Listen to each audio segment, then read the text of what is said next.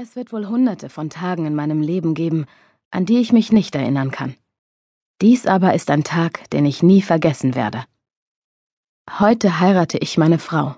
Brooke, kleiner Flammenwerfer, Dumas.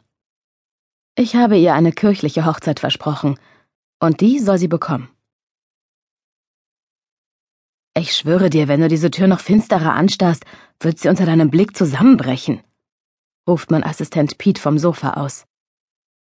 Ich drehe mich zu ihm und Riley um, die mit mir im Wohnzimmer von Brooks altem Apartment in Seattle stehen und mich beobachten. Die beiden Blödmänner scheinen sich königlich über mich zu amüsieren. Idioten. Mir ist schleierhaft, was so amüsant sein soll. Ich drehe mich wieder zur Schlafzimmertür um und gehe weiter, auf und ab. Ich kann mir beim besten Willen nicht erklären, warum sie so lange braucht. Es ist genau 58 Minuten her, seit sie sich in unserem Schlafzimmer eingeschlossen hat, um sich herzurichten, obwohl Brooke, meine verdammte Brooke, normalerweise in fünf Minuten angezogen ist. Alter, es ist ihr Hochzeitstag. Die Mädels brauchen Zeit, um sich hübsch zu machen. Riley wirft die Arme in die Luft, wie um zu sagen, so ist das Leben. Was weißt du schon davon? frotzelt Pete. Es ist das Kleid, sagt Melanie, Brooks beste Freundin, die gerade aus dem Schlafzimmer geschossen kommt und dabei ein weißes Gebilde hinter sich herzieht, das wie ein Schleier aussieht. Es hat diese ganzen Knöpfe. Was macht ihr drei hier überhaupt? Remington, ich habe mit Brooke darüber gesprochen. Ihr solltet schon mal vorgehen. Wir treffen uns dann am Altar. Das ist albern, sage ich lachend. Doch als Melanie uns und vor allem mich anstarrt, als wollte sie einen Rudel wilder Hunde in die Flucht schlagen, erwidere ich den bösen Blick und stürme zur Schlafzimmertür. Ich lege die Finger um den Türknauf und spreche durch die geschlossene Tür. Brooke? Komm ja nicht rein, Remy. Dann komm zur Tür. Als ich ein Rascheln höre, gehe ich näher an die Tür heran, die sich nun einen winzigen Spalt breit geöffnet hat, und senke die Stimme, damit die Vollidioten auf der Wohnzimmercouch mich nicht hören können. Warum zum Teufel kann ich dich nicht sehen, Baby? Was soll das? Melanie geht ein und aus, während ich durch eine geschlossene Tür von meiner zukünftigen Ehefrau getrennt bin. Das geht gar nicht. Immerhin bin ich es, für den sie sich aufbrezelt. Weil ich will, dass du mich erst siehst, wenn ich zum Altar schreite, flüstert sie. Gott, diese Stimme. Und so nah. Ich würde am liebsten die Tür einschlagen, sie wie wahnsinnig küssen und dann unter diesem Kleid, das sie anzuziehen versucht, Sachen machen, was Ehemänner ebenso mit ihren Frauen machen.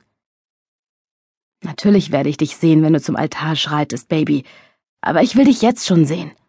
Öffne die Tür und ich mach dir die Knöpfe zu. Du kannst sie später aufmachen und dir dann auch gleich mich vorknöpfen. Auf den frechen Kommentar folgt ein leises K, als würde sich jemand jemand sehr Winziges auf der anderen Seite der Tür königlich amüsieren. Entschuldige, Riptide, sagt Melanie, als sie zurückkommt und mich von der Tür wegscheucht. Ihr Jungs solltet schon einmal zur Kirche fahren. Wir treffen euch dort in einer halben Stunde. Ich schaue ihr mürrisch hinterher, als sie wie ein verdammter Wurm durch einen schmalen Spalt ins Zimmer schlüpft und mir auch den flüchtigsten Blick auf Brooke verwehrt. Auf gleiche Weise kommt die viel größere Josephine heraus, wobei sie sich etwas an die Brust drückt. Mein Sohn schaut mich von ihrem Arm aus an und verstummt. Er verzieht die Lippen zu einem Lächeln und mit seinem Grinsen erinnert er mich irgendwie an Pete und Riley. Er zieht die Hand aus dem Mund und schlägt sie mir ans Kinn. Ja, sagt er und dreht und streckt sich dann in meine Richtung.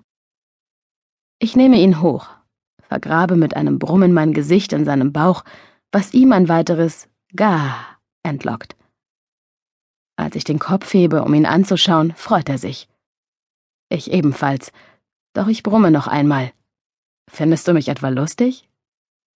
Ga. Sein Blick ist schelmisch. Sein Kopf ist kleiner als meine Handfläche, als ich ihn umfasse und in den Flaum puste. Mein vier Monate alter Sohn Racer, den Brooke mir geschenkt hat. Er ist das Beste, was ich in meinem Leben zustande gebracht habe. Nie hätte ich geglaubt, dass ich jemanden wie ihn haben könnte. Mein ganzes Leben dreht sich mit einem Mal um diesen kleinen Racker mit Grübchen, der Brooks und meine T-Shirts vollspuckt. Was sie betrifft, meine Brooke, wo soll ich nur anfangen? Pete schlägt mir mit einem lauten Pong auf den Rücken. Na schön, Alter, du hast sie gehört. Und pass auf, er spuckt dir noch den ganzen Anzug voll. Racer umklammert mein Kinn, und als ich seinen Kopf tätschle, grinst er mich an. Er hat nur ein Grübchen, nicht zwei. Brooke sagt, das liegt daran, dass er nur zur Hälfte mir gehört. Ich sage, dass er ganz mir gehört, und sie ebenfalls.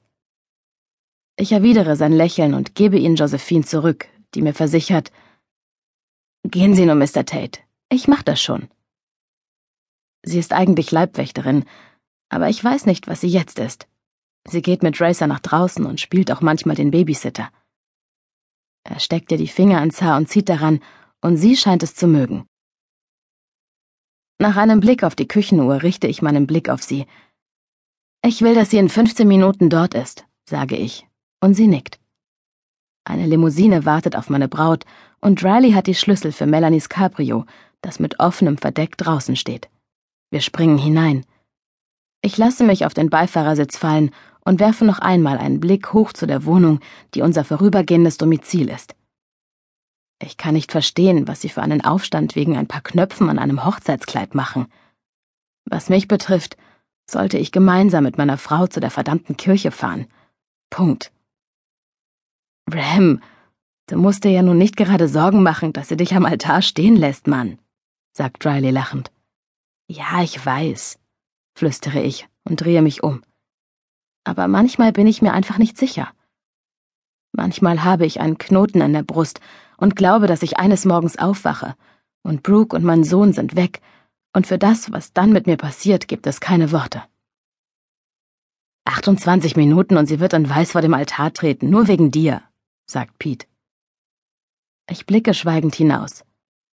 Brooke ist schon den ganzen Monat aufgeregt und zerbricht sich den Kopf über alles Mögliche, ob eine Torte oder keine Torte.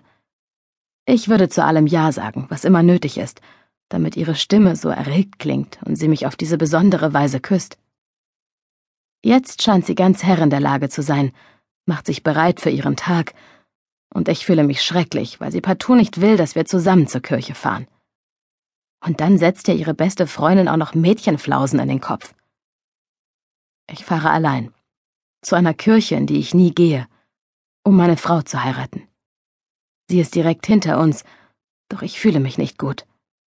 Ich habe eine scheiß Angst, und diese Angst hätte sie mir genommen, wenn sie die Tür geöffnet und mich mit ihren goldenen Augen einfach angeschaut hätte. Mein Verstand hätte sich beruhigt, und das Rumoren in meiner Brust wäre verschwunden. Doch das kann ich mir abschminken. Jetzt muss ich durch höllische sieben